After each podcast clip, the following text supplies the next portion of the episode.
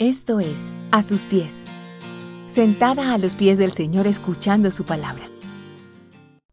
La ley y la gracia por la fe.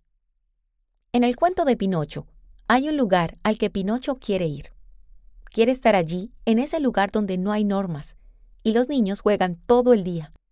No hay lecciones que aprender, ni tareas por hacer, ni vegetales que comer, ni ninguna norma que regule su comportamiento. Todo estaba permitido. Allí los niños se van convirtiendo en animales. Pierden sus rasgos humanos y se convierten en asnos de largas orejas y patas saltarinas. La tradición popular se valió de esta historia para explicar a los niños que las normas que nos ponen límites nos dan al mismo tiempo la libertad de disfrutar el fruto del esfuerzo. Obedezcan, no sean como animales. Parece ser en parte la moraleja de esta historia. Pinocho quería ser un niño de verdad, y para eso debía aprender a obedecer. En la Biblia hay un libro lleno de normas que el pueblo de Israel debía obedecer, algunas que hoy por hoy no comprendemos, ya que la realidad de ese pueblo dista mucho de la nuestra. Levítico fue escrito por Moisés para su pueblo. Dios inspira a Moisés a mostrarnos su santidad a través de la figura de los sacrificios, las leyes de pureza y de las tareas del sacerdocio como mediadores entre un Dios santo y un pueblo que no lo es.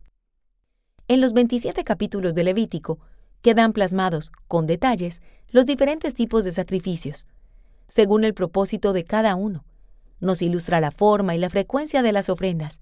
Nos explican cómo debían disponerse los holocaustos y nos enumera cientos de normas que se debían cumplir para poder estar en comunión con Dios.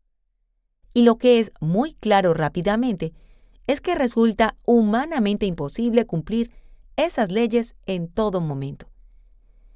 Este es un libro lleno de normas que paradójicamente nos apunta al Evangelio de la Gracia. Pero, ¿cómo? Recordemos que Israel era un pueblo pecador. Ya ellos habían evidenciado su incapacidad de cumplir el pacto, su clara violación a las normas de Dios. Éxodo atestiguó en su contra al señalarnos sus continuas quejas, su desconfianza en el Dios que lo salvó, y como si fuera poco, con la adoración al becerro de oro. Todo lo anterior evidencia que Israel es un pueblo impuro, pero su Dios santo. Aún así, Dios quiere seguirse relacionando con su pueblo, pero su santidad es tan grande, Él es tan poderoso y tan fuerte que los israelitas no pueden estar ante su presencia. Así que, para habitar entre ellos, Dios provee una serie de rituales a través de los cuales el pueblo era continuamente perdonado y purificado. Dios permitió que los israelitas ofrecieran la sangre de un animal perfecto en lugar de la suya propia para redimirse. Pero atención, que nuevamente es Dios quien provee todo para la salvación. Pues así como lo leemos en Levítico 17:11, porque la vida de toda criatura está en la sangre. Yo mismo se la he dado a ustedes sobre el altar, para que obtengan el perdón de sus pecados, ya que el perdón se obtiene por medio de la sangre. Entonces, nuevamente vemos cómo el Antiguo Testamento apunta a Cristo, el Cordero que fue sacrificado para pagar nuestros pecados, los pecados de María, quien se propuso ser amable con su esposo teniendo aquella difícil conversación, pero tan pronto el tema subió de tono, sus palabras ásperas brotaron fácilmente. Juana, quien se lamentaba sobre cómo tenía que hacerlo todo ella mientras lavaba los platos. Su enojo y queja evitó que notara las bendiciones de tener una mesa llena, niños sanos y comida sobre la mesa. Su autolástima se hacía cada segundo más grande, y la autoconmiseración inundaba su corazón reemplazando el espacio de la gratitud con la queja. Sara, que escuchaba la conversación de sus compañeras de trabajo, mientras pensaba en lo pecadoras que ellas eran, pasando por alto la viga de su ojo llena de orgullo. Sandra, quien luchaba con celebrar las alegrías de sus hermanas. Viviana, que notaba con vergüenza cómo su egoísmo no le permitía involucrarse en la iglesia o servir a su comunidad, pues le costaba salir de su cómoda soledad. Mariela, quien se sorprende con los alcances de su ira. Lina, que sabe que tomó algo ajeno. Y Tatiana, que mira con ojos altivos a su marido, asegurando en su corazón que ella es mucho mejor que él, y siempre tiene ideas de cómo él debería hacer las cosas. Y la lista puede seguir aquí con tu nombre y tus pecados. Así que podríamos decir que el libro de Levítico nos habla de una santidad de Dios que está vigente en nuestros días, de nuestra naturaleza pecadora que nos separa de su presencia, y de la promesa de un perdón y un reencuentro luego de la muerte de un Cordero perfecto.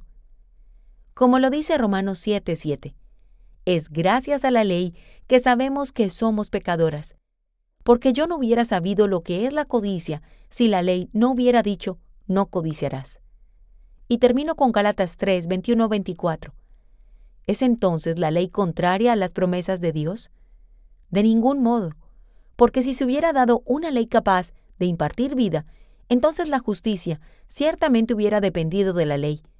Pero la Escritura lo encerró todo bajo pecado, para que la promesa que es por la fe en Jesucristo fuera dada a todos los que creen. Antes de venir a la fe, estábamos encerrados bajo la ley, confinados para la fe que había de ser revelada, de manera que la ley ha venido a ser nuestra guía para conducirnos a Cristo, a fin de que seamos justificados por la fe. Así que, llenas de fe, gracias a la obra del Espíritu Santo, esforcémonos en vivir en santidad. Sean ustedes santos, porque yo, el Señor, soy santo, y los he distinguido entre las demás naciones para que sean míos. Levítico 20:26. Si te gusta este contenido, compártelo y síguenos a través de YouTube e Instagram, a sus pies mujeres, y en nuestra página web, a sus.